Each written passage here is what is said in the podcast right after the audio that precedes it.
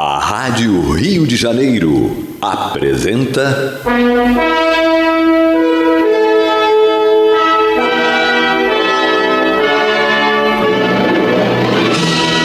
Caminho do Senhor.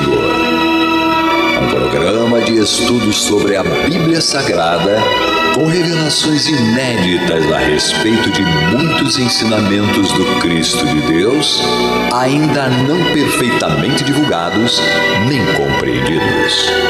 Um programa dedicado a todos os que amam o Senhor Jesus.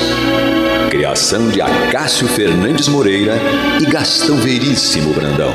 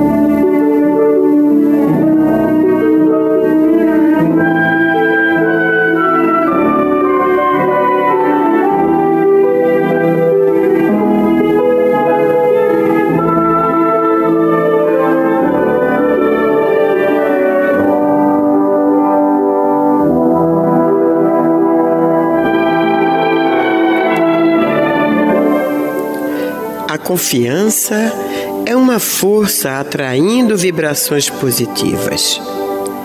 Quem confia mobiliza os mecanismos da lei, desencadeando acontecimentos que lhes sejam favoráveis. Essa sublime força de atração, a confiança, remove do caminho os mais pesados obstáculos age com sutileza no inconsciente dos homens, predispondo-os ao auxílio de quem carece. O coração de quem confia é inesgotável gerador de energias, encorajando e incentivando ao bem quantos se encontram em seu raio de ação. O homem de confiança não se opõe ao movimento de ascensão que tira a vida do caos. Mesmo na adversidade, quem confia anula sobre si os efeitos da dor.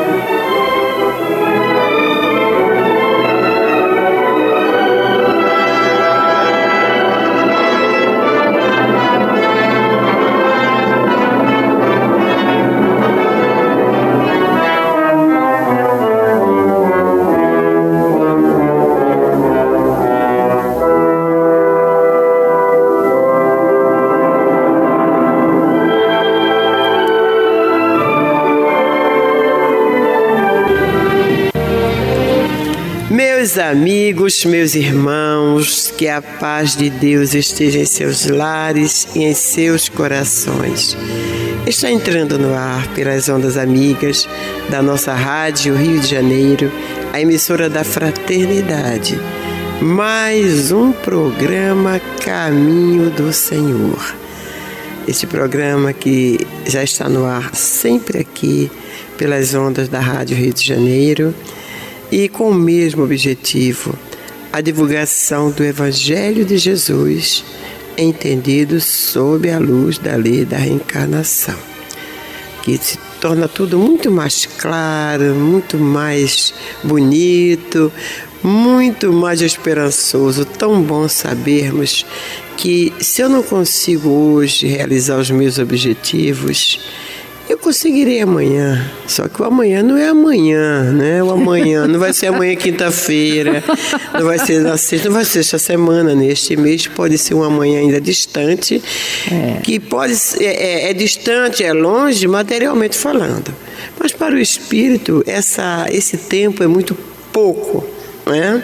E já se está tornando bem menor para nós mesmos, né? materialmente falando, é. né, Hermínia? Sempre que a gente vai tá gravar. voando assim, né? É... Estranho, está muito rápido. Sempre que nós vamos gravar os programas, às quartas-feiras, é. aí a gente coloca lá, né, faz a anotação. Terça-feira, dia tal. Quarta... Aí eu falo, nossa, Hermínia, já é dia tal. Nossa, João, já é dia tal. Então, meus irmãos, o tempo hoje e hoje que nós possamos em busca da nossa felicidade. E essa felicidade não está voando aí por fora, não, não está solta, não, ela está lá dentro de nós, escondidinha. É, é preciso que a gente consiga é fazer este caminho para dentro de nós, tirar todas as. Ah, vamos, como é que nós podemos dizer? Ou as pedras de tropeços que encobrem esta felicidade, faz de conta que ela é uma joia. Acho que é um cascalho, é, o ca... né? Exato, é, Minha. É. E você usou o termo certo, é o, cascalho. cascalho. A gente tem que catar esse cascalho primeiro para é, descobrir. Para descobrir esta joia.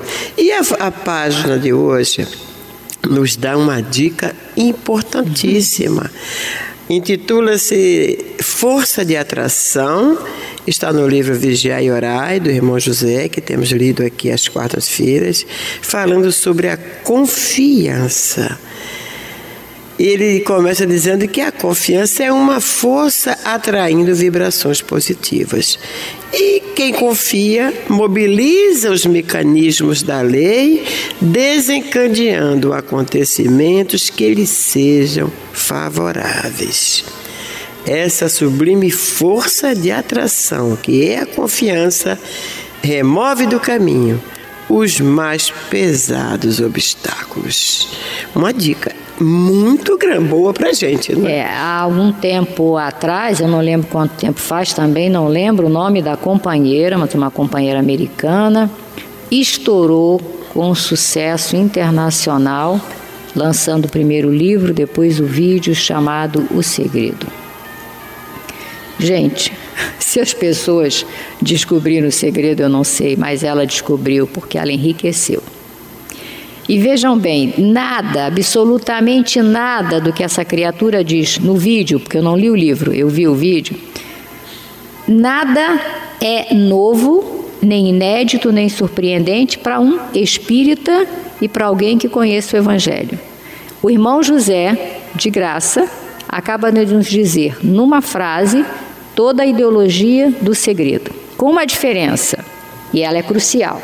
Vê bem que ele diz: quem confia mobiliza os mecanismos da lei, desencadeando acontecimentos que lhe sejam favoráveis. Veja bem, ele não diz que a partir do momento que eu confio, eu derrogo a lei, eu transverto a lei que eu vou conseguir algo que não seja meu de direito nem merecimento, porque a minha mente tem poderes. Não é isso, porque isso é mais ou menos o que essa companheira coloca no vídeo. Se eu projetar uma coisa que eu quero, e é óbvio que ela não se baseia na reencarnação nem lei de causa e efeito, quer dizer, não na lei de causa e efeito em cima da reencarnação, eu determino aquilo que eu quero. E se eu determinar, eu vou conseguir. Então aquela pessoa vence, ela enriquece, ela tem sucesso num livro, ela faz uma obra de arte, o que ela planejar. O que ele diz é: com essa confiança eu desencadeio os mecanismos da lei, ou seja, os mecanismos existem, pré-existem a mim, porque são divinos, são cósmicos, estão lá. E eles trabalham em cima de uma lógica divina Para que isso aconteça na prática, Deus transforma isso em leis. Na medida em que eu reencarno, reencarno, reencarno, eu vou começando a observar essas leis: leis de evolução e progresso, lei de destruição, lei de construção, lei de fraternidade, amor e caridade, lei de ação e reação. Tarará, tarará, tarará. Essas leis estão ali a meu serviço.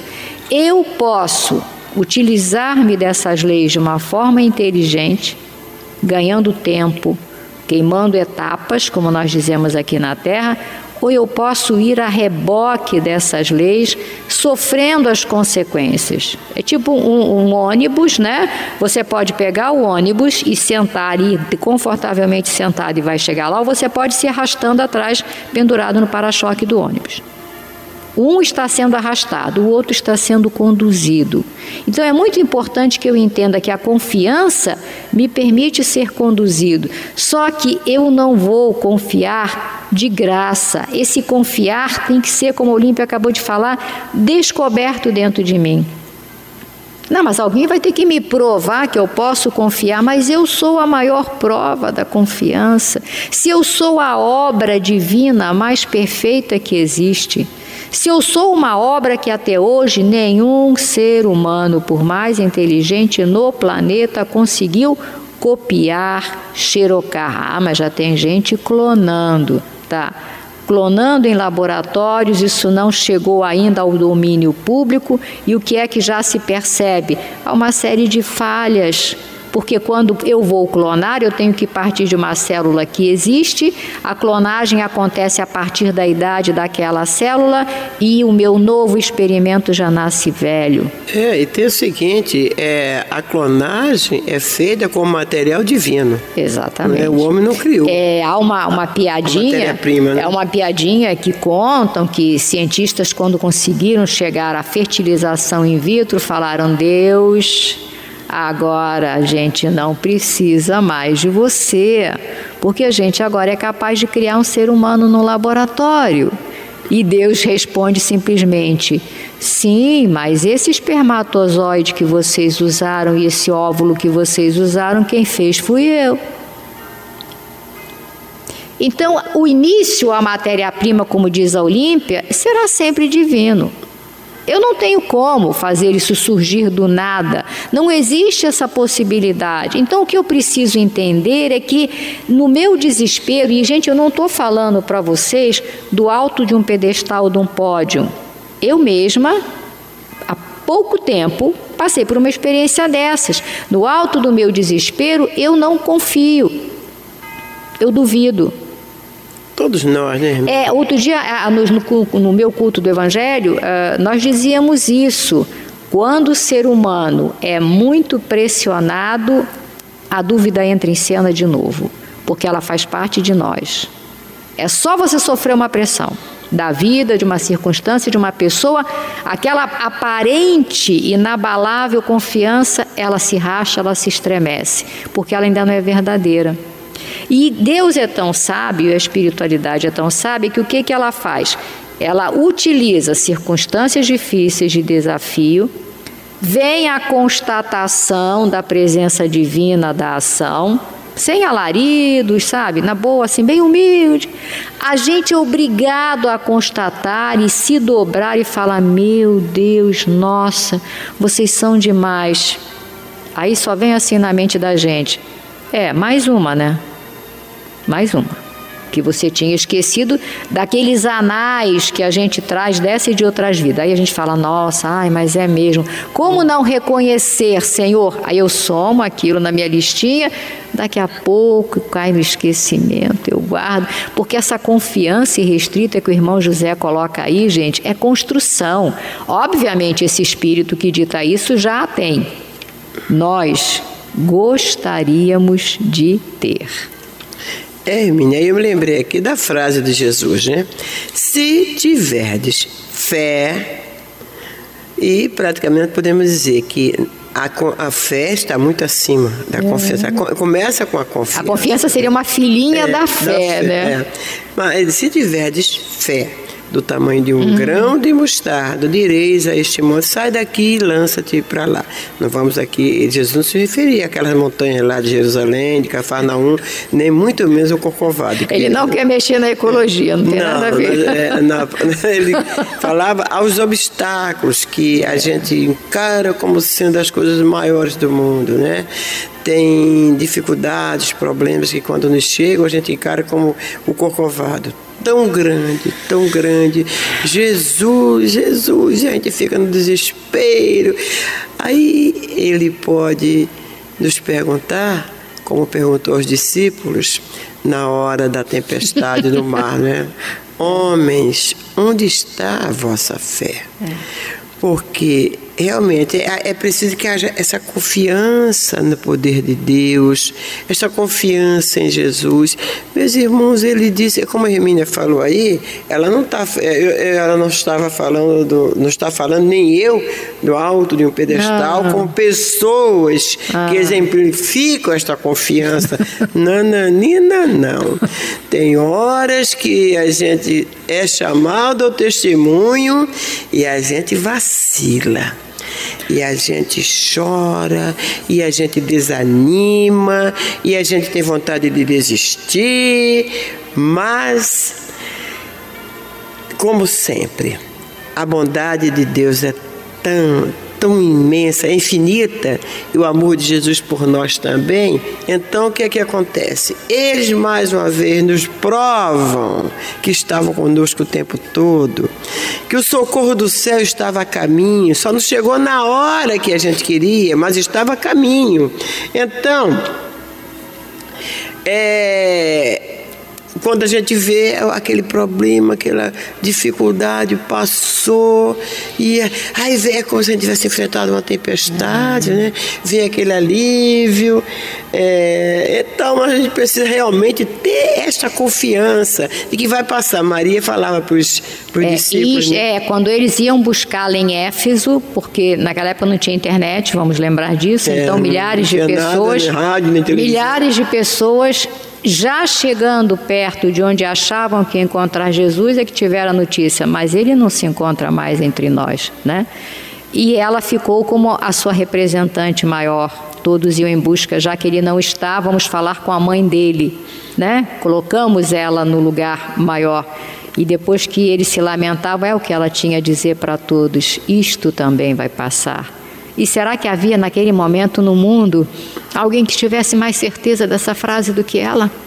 Não. Alguém que passou pela dor que ela passou, sobreviveu a ela, ainda se colocou disponível para servir até o momento em que o pai resolvesse chamá-lo de volta? É. Então, ela deu exemplo, né? Começou, ela era jovenzinha, Maria foi mãe, ainda era jovem. É. Nós estamos falando de Maria, engraçado. Foi introduzido Maria aqui, né? É. No programa de maio, que é dedicado a ela. É, isso mesmo. E ela foi chamada para a missão mais sublime, abaixo da de Jesus, claro, deste planeta, que foi a dela, de ser mãe de Jesus, e ela não titubeou, não. Confiou, né? Confiou, notícia, confiou e disse: Eis aqui a serva do Senhor, que se faça em mim a sua vontade. Foi, enfrentou uma barra, né? Sabendo que passar por aquilo, a gente, quando o nosso filho está doente, tem uma febre, uma febrezinha, uma, é. uma coisa. Nossa, a mãe desmorona, a mãe fica desesperada. Cadê a confiança, gente? Então é aquela coisa. Foi lembrada aqui de uma frase que é, é muito repetida lá no Caminho do Senhor, que eu sempre falo, né? Tem um personagem da, da televisão, daquele programa Chaves, uhum. a Chiquinha, não é? Quem viu Chaves, quem conhece sabe.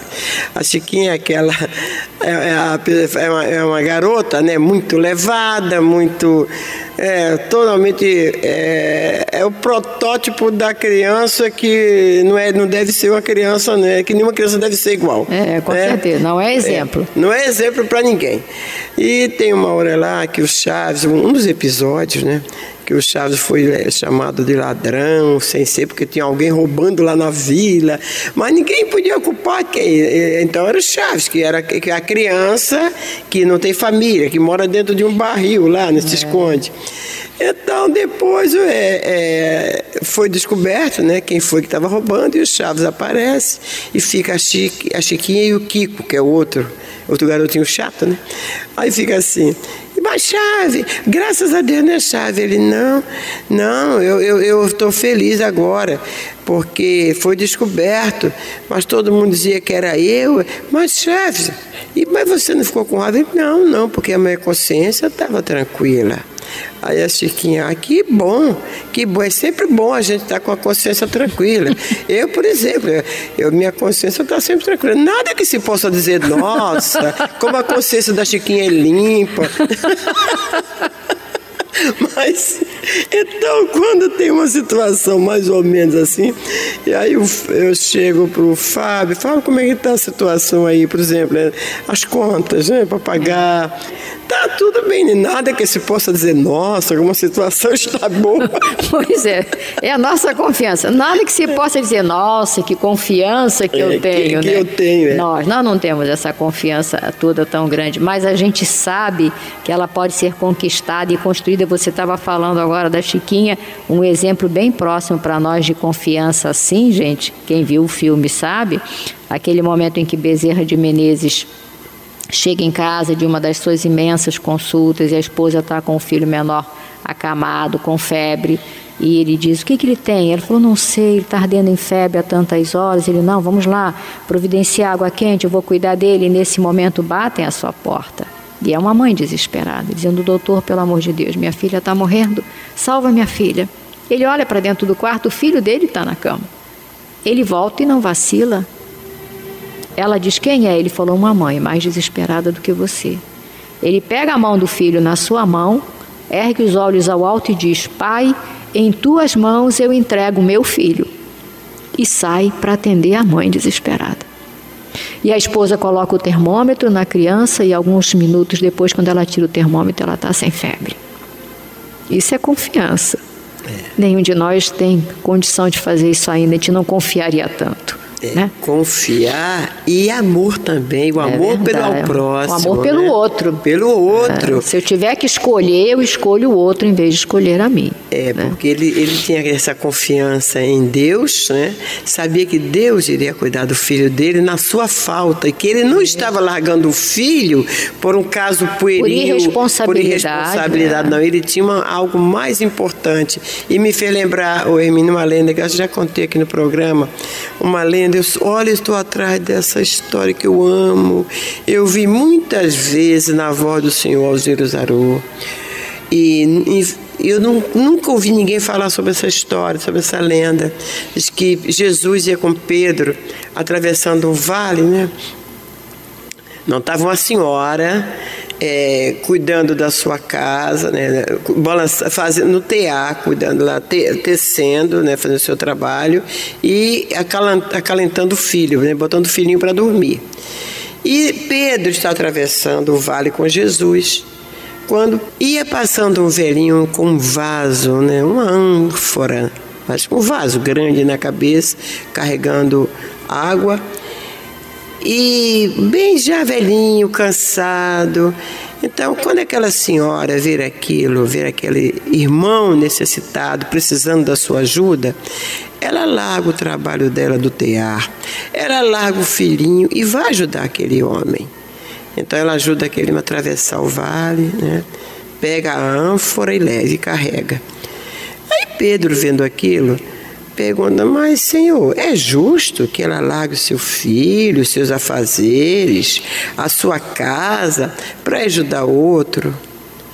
Aí que Jesus responde: Pedro, quando o irmão descobre pelo irmão tamanho amor, Deus que tudo vê, Deus que tudo sabe lhe ampara o caminho ele provê as necessidades. Isso. Então ele vai, o próprio Jesus Vai, termina o trabalho da mulher lá Ai, do nossa. tear, bota o filhinho dela para dormir. Quando ela chega, o trabalho dela está Tá pronto. concluído e o filho tá E o filho dormindo tranquilamente. É isso aí. Esse caso do Bezerra de Menezes foi Isso isso. aí. Foi isso, mais ou menos isso. Isso. Deus sempre ampara, nos ampara quando nós mostramos confiança nele. Então, eu, como é? Eu vou, ah, não posso fazer isso agora porque eu tenho isso. O que, que é mais importante? É isso que a gente tem que aprender Tá. do cego de Jericó. Que eu veja, Senhor. O que é que eu tenho que ver É. nessa situação? Que é que, gente- que, é que nós aprendamos a ver o caminho a seguir, a solução a dar, porque aí não tem como errar. Não é? Quando a gente pede essa orientação, essa visão espiritual da vida, a gente não toma uma iniciativa, nem toma nenhuma solução errônea. Pode quem quiser falar, achar que você abandonou, Ih, abandonou uma casa ou lá para cuidar de outro, não, mas o amor Gente, é a força maior do mundo. No dia que nós descobrirmos em nós este amor pelo nosso semelhante, então nossa vida será leve, suave, tranquila e feliz. Vamos fazer um pequeno intervalo e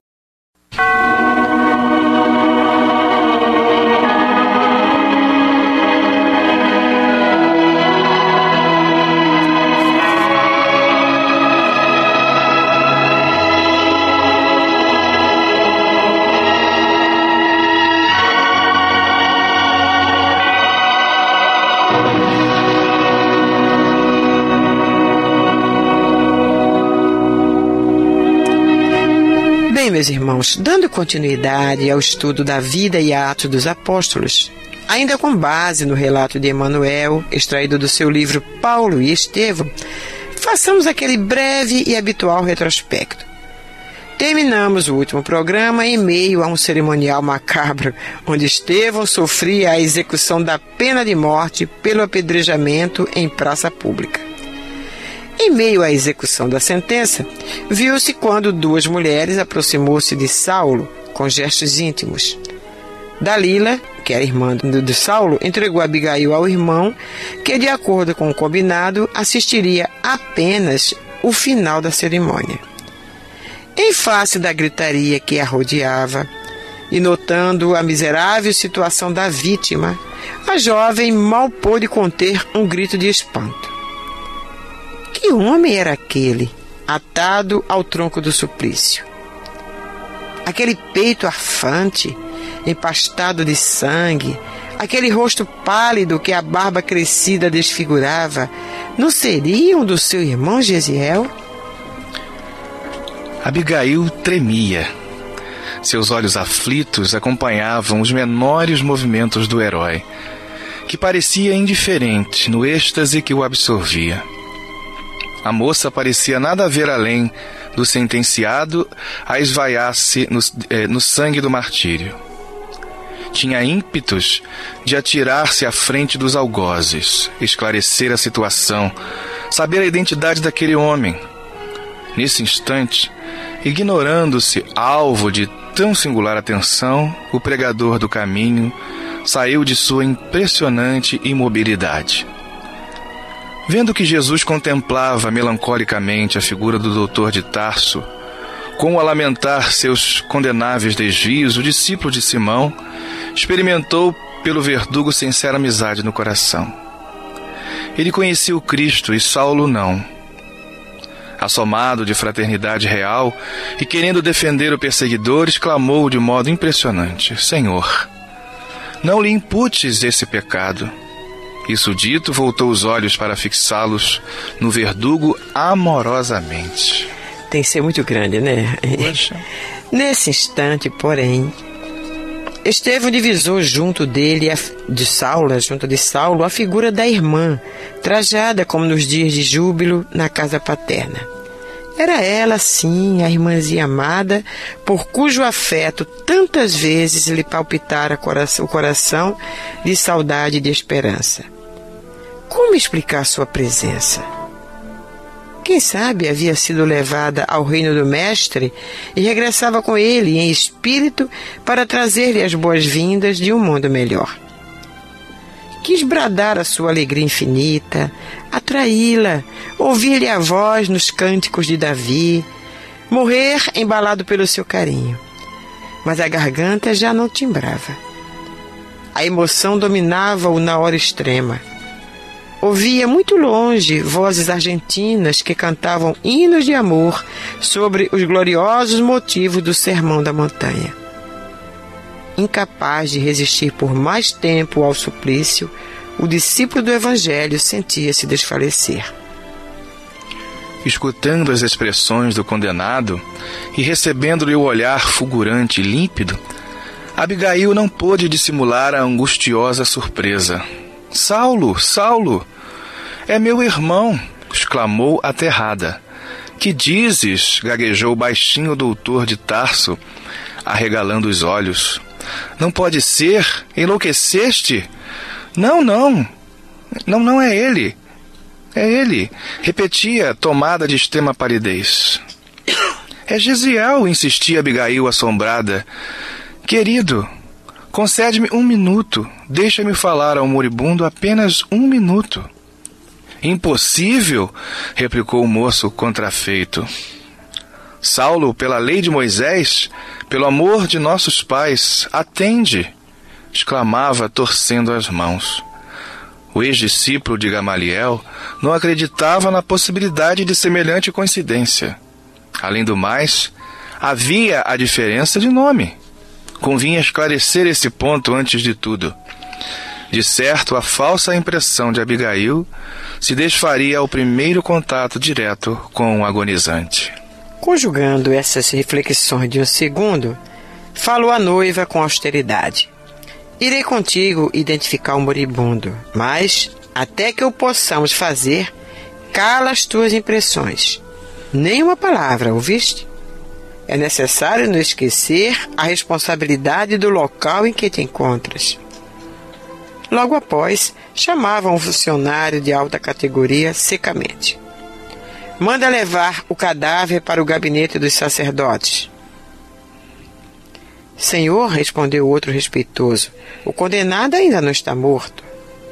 Não importa, vai a si mesmo, pois arrancar-lhe-ei a confissão do arrependimento na hora extrema. A determinação foi cumprida sem mais demora, enquanto Saulo mandava servir, de modo geral, aos amigos e admiradores várias ânforas de vinho delicioso por comemorarem o seu primeiro triunfo. Depois, sem o carregado, apreensivo, esgueirou-se quase sorrateiramente até a sala reservada aos sacerdotes de Jerusalém em companhia da noiva. Atravessando os grupos que o saudavam com frenética aclamações, o moço tarcense parecia alheio a si mesmo. Conduzia Abigail pelo braço delicadamente, mas não lhe dirigia a palavra. A surpresa emudecera-o. E se Estevão fosse, de fato, aquele Gesiel que aguardavam com tamanha ansiedade? Absorvidos em angustiosas, eh, penetraram na câmara solitária. O jovem doutor ordenou a retirada dos auxiliares. Fechou cuidadosamente a porta. Abigail aproximou-se do irmão ensanguentado com infinita ternura. E como se sentisse chamado à vida por uma força poderosa e invencível, Ambos notaram que a vítima movia a cabeça sangrenta. Evidenciando o penoso esforço da derradeira agonia, Estevão murmurou: Abigail. Aquela voz era quase um sopro, mas o olhar estava calmo e límpido. Ouviu-lhe a expressão vacilante e arrastada. O jovem tarcense recuou, tomado de espanto. Que significava tudo aquilo? Não podia duvidar. A vítima da sua perseguição implacável era o irmão bem amado da mulher escolhida. Que mecanismo do destino engendrara semelhante situação que lhe havia de amargurar toda a vida? Onde estava Deus que não o inspirara no labirinto das circunstâncias que o levaram até aquele cruel desfecho? Sentiu-se possuído de um pesar sem limites ele, que elegera Abigail o anjo tutelar da existência, seria obrigado a renunciar a esse amor para sempre. O orgulho de homem não lhe permitiria desposar a irmã do suposto inimigo, confessado e julgado réis criminoso. Aturdido, deixou-se ali ficar, como se força incoercível o chumbasse ao solo, transformando-o em objeto de insuportáveis ironias. Gesiel! exclamou Abigail, osculando e regalando de lágrimas a fronte do moribundo. Como te vejo eu? Parece que o suplício te durou desde o dia em que nos separamos. E soluçava. Estou bem, disse o discípulo de Jesus, fazendo o possível para mover a destra quebrada e deixando perceber o desejo de acariciar-lhe os cabelos, como nos dias da meninice e da primeira juventude. Não chores, eu estou com o Cristo. Quem é o Cristo? murmurou a jovem. Por que te chamam Estevão? Como te modificaram assim? Jesus? É o nosso Salvador. Explicava o agonizante no propósito de não perder os minutos que se escoavam rapidamente. E agora, chamando-me Estevão, porque um romano generoso me libertou, mas pediu o absoluto segredo. Perdoe-me. Foi por gratidão que obedeci o conselho. Ninguém será reconhecido a Deus se não mostrar agradecimento aos homens. Vendo que a irmã prosseguia em soluços, continuou: Sei que vou morrer, mas a alma é imortal. Sinto deixar-te, quando mal torno a ver-te, mas hei de ajudar-te do lugar em que estiver. Ouve, Gesiel, exclamou a irmã no desabafo. Que te ensinou este Jesus para te levar a um fim tão doloroso? Quem assim abandona um servo leal, não será antes um senhor cruel? O moribundo pareceu admoestá-la com o olhar. Não penses dessa maneira, prosseguiu com dificuldade. Jesus é justo e misericordioso. Prometeu estar conosco até a consumação dos séculos. Mais tarde compreenderás. A mim ensinou-me a amar os próprios verdugos. Ela abraçava-o carinhosa, desfeita em lágrimas. Depois de uma pausa em que a vítima se revelava nos derradeiros instantes da vida material, viu-se que Estevão se agitava em esforço supremo. Com quem te deixarei? Então esclareceu a jovem, apontando o moço de Tarso que parecia petrificado. Este é meu noivo. O moribundo contemplou sem ódio e acrescentou: Cristo os abençoe. Não tenho no teu noivo um inimigo, tenho um irmão. Saulo deve ser bom e generoso. Defendeu Moisés até o fim. Quando conhecer a Jesus, servi-lo-á com o mesmo fervor. Sê para ele a companheira amorosa e fiel.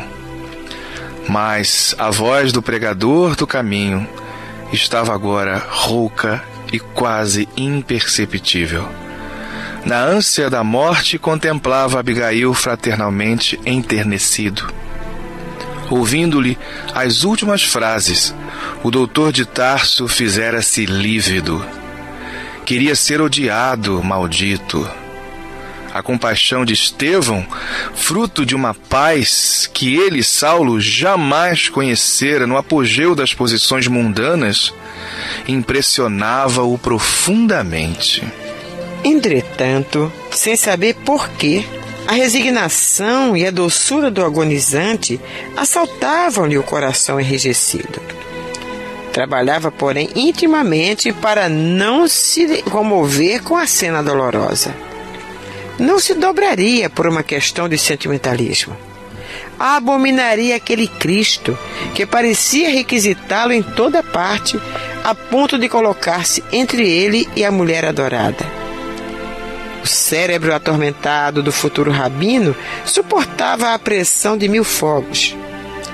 desprezara o orgulho de família e elegera Abigail para companheira de lutas, embora não lhe conhecesse os ascendentes familiares. Amava pelos laços da alma. Descobrira no seu delicado coração feminino tudo quanto havia sonhado nas cogitações de ordem temporal. Ela sintetizava as suas esperanças de moço representava a resposta de Deus aos apelos da sua juventude idealista. Agora, pensava Saulo, abria-se entre ambos um abismo profundo. Irmã de Estevão. Ninguém ousara afrontar-lhe a autoridade na vida, a não ser aquele ardoroso pregador do caminho, cujas ideias jamais poderiam casar com as suas detestava aquele rapaz apaixonado pelo ideal exótico de um carpinteiro e tinha culminado nos propósitos de vingança. Se desposasse Abigail, jamais seriam felizes. Ele seria o verdugo, ela a vítima. Além disso, sua família, aferrada ao rigorismo das velhas tradições, não poderia tolerar a união, depois de conhecidas as circunstâncias levou as mãos ao peito, dominado por angustioso desalento. Observando que o irmão lhe lançava o último olhar, Abigail exclamou angustiada: Gesiel, não te vais, fica conosco, nunca mais nos separaremos. Ele, quase a expirar, murmurava: A morte não separa os que se amam. E, como se houvera lembrado algo de muito grato ao coração, arregalou os olhos desmesuradamente, numa expressão de imenso júbilo. Como no Salmo de Davi, dizia ele arrastadamente, podemos dizer que o amor e a misericórdia seguirão todos os dias de nossa vida. A jovem escutava-lhe as derradeiras palavras comovidíssima enxugava-lhe o suor sanguinolento do rosto, que se iluminava de uma serenidade superior. Bem, meus amigos, hoje ficamos por aqui. Na próxima semana estaremos apresentando o último programa com base nas informações de Emanuel, extraídas do livro Paulo e Estevão, mais precisamente com relação à figura de Estevão, o primeiro mártir do cristianismo. Até lá, né?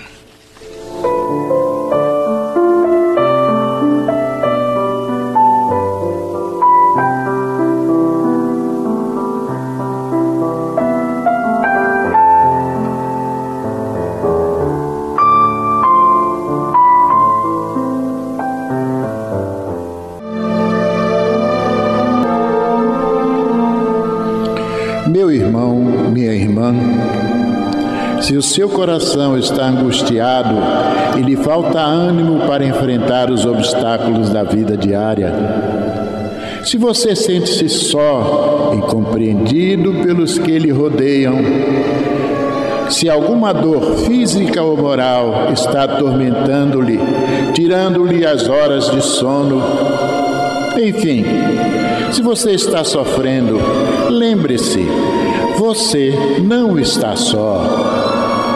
Mestre da vida nos disse: Eis que eu estarei convosco todos os dias, até a consumação dos séculos. Neste exato momento, milhares e milhares de pessoas sintonizadas nesta emissora se unirão em prece.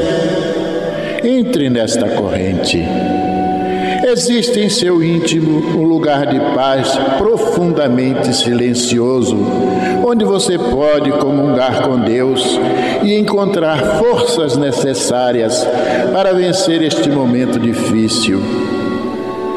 Como disse o salmista, Deus é o nosso refúgio e fortaleza, socorro bem presente nas horas de tribulação. Abra o seu coração numa prece sincera. Entregue-se confiantemente aos cuidados deste Pai amoroso e bom e confie. Os impossíveis para os homens são possíveis para Deus. Vamos envolver em nossa corrente de preces de hoje os nomes de alguns irmãos e, mesmo que o seu não esteja nesta relação, sinta-se incluído, meu irmão, sinta-se incluída, minha irmã. Jadiel Batista de Oliveira, Sueli Caldas Schubert, Miquelina dos Santos Lima, Edne da Fonseca Pinto Magalhães, Felipe Mateus da Silva, Iraci Soares Cavalcante, Márcia Gomes Padovani, Fábio de Souza Brandão, Marcelo Pereira Duarte, Felipe Simone e Joana Lobac Duarte, Sheila da Silva Almeida, Moacir Rodrigues Duarte, Olga Braz, Sérgio Rosalvo de Oliveira, Marina Gomes Rosa, Ana Paula de Oliveira Trajano e família, Sandra Rita Testa Arede dos Santos, Jorge Alves dos Santos, Marcele Testa da Silva, Daniele Testa dos Santos, José Luiz Carlos Mateus, Missaíra, ou Missaira Mateus, Manuela Duarte, Carlos César Vitiello, Rosebel Vitiello, Bárbara Christian Vitiello, Maria Benita Porto Mota, Luciana Alves Moreira, Gabriel Moreira Martins e todos estes irmãos cujos nomes neste momento, cujas lembranças neste momento passam pelos nossos pensamentos, pelo nosso coração. Vamos falar com Jesus.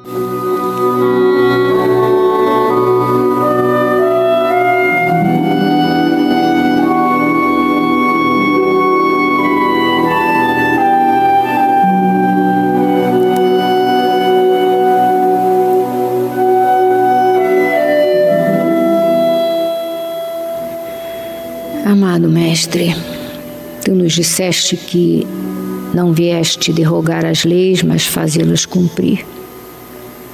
E as leis de Deus são anteriores à tua presença entre nós, são anteriores à nossa própria criação.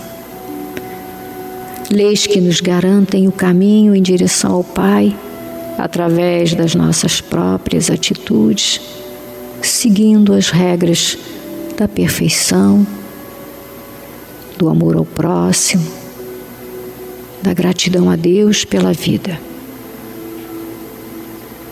Se entendemos que elas funcionam, entendemos que a confiança é uma consequência natural.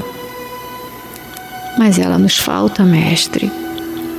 Ela nos falta porque não temos certeza de que temos feito o que devíamos. Ela nos falta porque nos sentimos pequenos ela nos falta porque às vezes supomos que tu e o Pai olham para nós como nós olhamos para os nossos semelhantes. Às vezes sim, queremos ajudar, às vezes não. Mas acontece que a tua presença é muito sublime e a presença do Pai é indescritível. Esse olhar que vocês dirigem sobre nós não é humano, é santo e para os olhares santos não há deméritos, não há fracassos, não há inutilidades. Só há oportunidades de crescer cada vez mais. É olhando para Ti, Senhor. É lembrando da Tua presença entre nós, das Tuas palavras em momentos tão difíceis, que nós nos atrevemos nessa noite a dizer: sim, queremos confiar Queremos acreditar, queremos ter a certeza de que somos filhos de Deus, destinados a essa perfeição e a esse amor infinito. Cobre-nos, Senhor, nessa noite. para que possa desabrochar em nós amanhã a flor eterna da confiança. E que ao vê-la brotando em nosso peito, tenhamos certeza de que estivemos contigo e de que estando conosco, guiarás nossos passos na direção melhor. Confiamos, confiamos, confiamos, Senhor. Que assim seja. Graças a Deus.